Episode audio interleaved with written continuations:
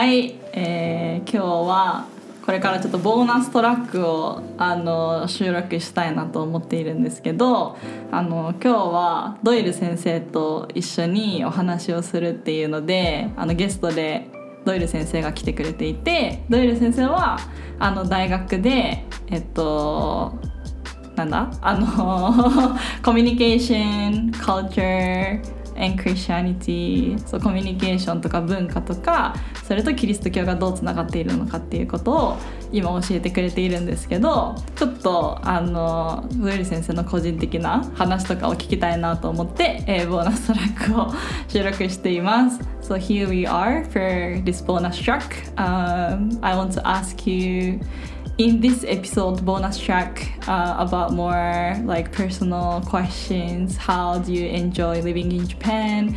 Like how do you see the differences in people? Or how um, japanese people live? Um, yeah so yeah.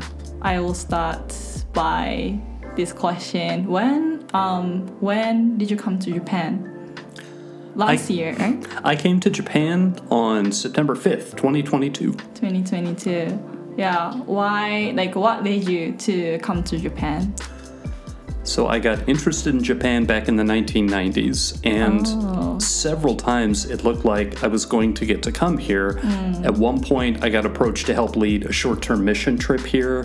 Another time, I was going to bring students on a study away, but it always mm. fell through. And people I went to church with always said, You're going to go. You're just going to go in God's time, not yours. And so in 2021, I applied for the Fulbright grant and I had a mm. little talk with God and said, if I'm just going to be a tourist, shut the door and don't let me go. But if you have work for me to do there, then I know that no power on earth can keep that door shut. And I got the grant, and here I am. wow welcome but you're leaving soon right In- I'm leaving three weeks from today. uh three weeks from today Actually, three weeks from tomorrow. from tomorrow okay exactly yeah um yeah what was the like the first impression of japan and how has it been changed? Hmm. So desu yeah. Um do, do you know like do you study japanese here? Or like have you studied japanese before coming here? I started trying to learn Japanese back in 1999, mm. but I did it a little bit at a time, almost as a hobby. Mm. When I came here, I took Japanese lessons part time at Tokyo Academy of Communication in mm-hmm. Ochanomizu mm. for about three months. Mm. And then I realized I'm in my mid 50s. Mm. I forget it as soon as I study it, and I'm teaching at three different universities. yeah you're busy Exactly. Yeah. Right. Um, so mm-hmm. so you're not studying Not anymore. studying. Okay. Yeah. Sorry. Back to that previous question. Sure. Yeah. Impression. 印象ですね。日本の印象がどういう風に変わったか。 I had been fascinated by Japan forever, so I would read about it, and then later I watched YouTube videos about it. And since coming here, I have seen people who write the articles and make the YouTube videos. They look for things that they can tell Americans, see how weird the Japanese are. but I came here and I saw people are people. Mm. And I saw mothers and fathers and children, and I saw friends enjoying each other's company. Mm. And there are differences, but they're little. And the mm. ways that we're the same are much, much bigger. Like, do you have any like examples of like how like Japanese people and American people are like similar? Mm-hmm. Yeah. I think if you were to see mothers, fathers, and children in a grocery store, both places, the biggest difference would be the language. But you would see the looks they give each other, you would see them making decisions, you would see them catching their children so they don't run off. And it would just be like someone changed the language, but this is life, and life is life. Yeah. And the same thing when I watch friends on the train who are sometimes small children with sailor hats, and there's sometimes gray haired obasans who are talking and giggling together. And I see the same thing when I'm out in public in Eugene, Oregon. Just people loving each other's company. いやーね、なんか かその日本とアメリカの違いももちろんたくさんあると思うんですけど似てる部分もたくさんあると。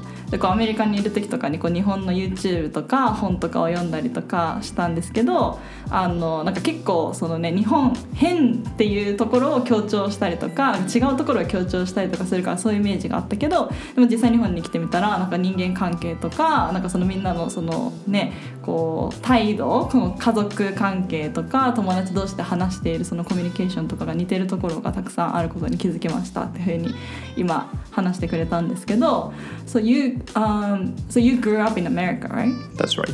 Then you are and you are from Texas. You were born in Texas. Right. I lived in Texas until I was 24, mm. and then later I moved back and lived in Texas another eight years, so mm. 32 years total. But oh. I've lived in Oregon for the past 15 years. 15 years. Mm-hmm. Are they also different, like Texas and Oregon? so very different. So very well. I okay. Texas, its identity.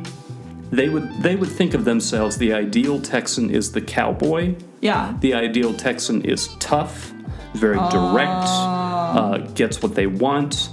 In Oregon, a lot of people would say the ideal Oregonian is a hippie who wears tie dye, who maybe, and it's legal in the United States, but a lot of people in Oregon take marijuana recreationally, and they've done that for mm. 50 years. And that's just part of the culture. So they're mm. very different. Mm. So the idea of mm-hmm. like yeah, the ideal like person you want to be Right. is different. So their lifestyle is also different. Exactly. Oh wow! So like, yeah, I'm all, always like surprised how like diverse it is. Like people are in America because America is like huge. So like it really the culture, people are like different from like state to state. Right. Like yeah, Japan too. um, have you like traveled in Japan? I have, yes. Where where did you go? So, between academic terms, between the start of February and the start of April, I got on the Shinkansen and I went to Kanazawa, Kyoto, to Fukuoka, to Nagasaki, to Osaka, and then back to Tokyo. Wow, mm-hmm. what was your favorite place? My, oh, my favorite place was Nagasaki, Nagasaki? far and away, yes. Yeah, what is the reasons why you liked it?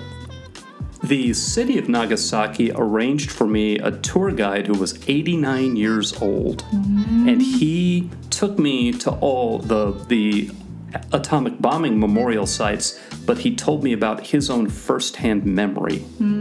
He mm. also took me to several of the Christian memorial sites in Nagasaki. Mm, mm, He's not a Christian, but his wife is, and his sister is, and he carries a Bible. And when we had lunch together, he told me his favorite Bible verses, and I told him mine. What was his Bi- favorite Bible verses? He his favorite were uh, "Judge not, lest you be judged," and "Don't worry about the speck in your neighbor's eye, but the plank in your own." Mm-hmm. Wow, interesting conversation. Right. Wow. Um, I um, personally never been to Nagasaki and Kanazawa too. Hmm. So yeah, I should like give a try. Like I, I really, I really like want to go to like these places. You should. Um, Hiroshima too, Ah, but yeah, Nagasaki I'm very like interested. Sure. Yeah, to see the the sites, Right. the traditional, Right. yeah, And I- Christian churches. And I brought back some Castella.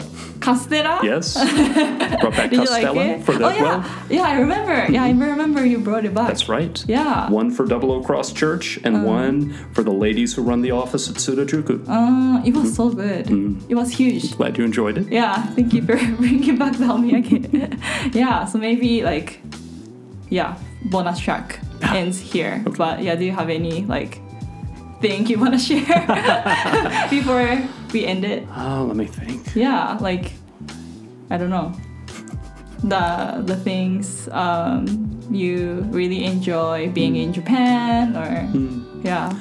My favorite thing in Japan Mm. was I enjoyed teaching the college students here, and it took me a Mm. while to learn how.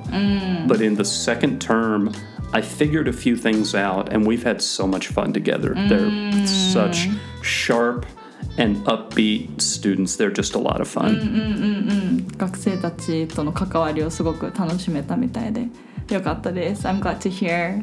Yeah, you enjoy your work here in Japan. はい、じゃあボーナストラックはここまでにしましょう。はいまたあのエピソード別のエピソードでお会いしましょう。See you! またね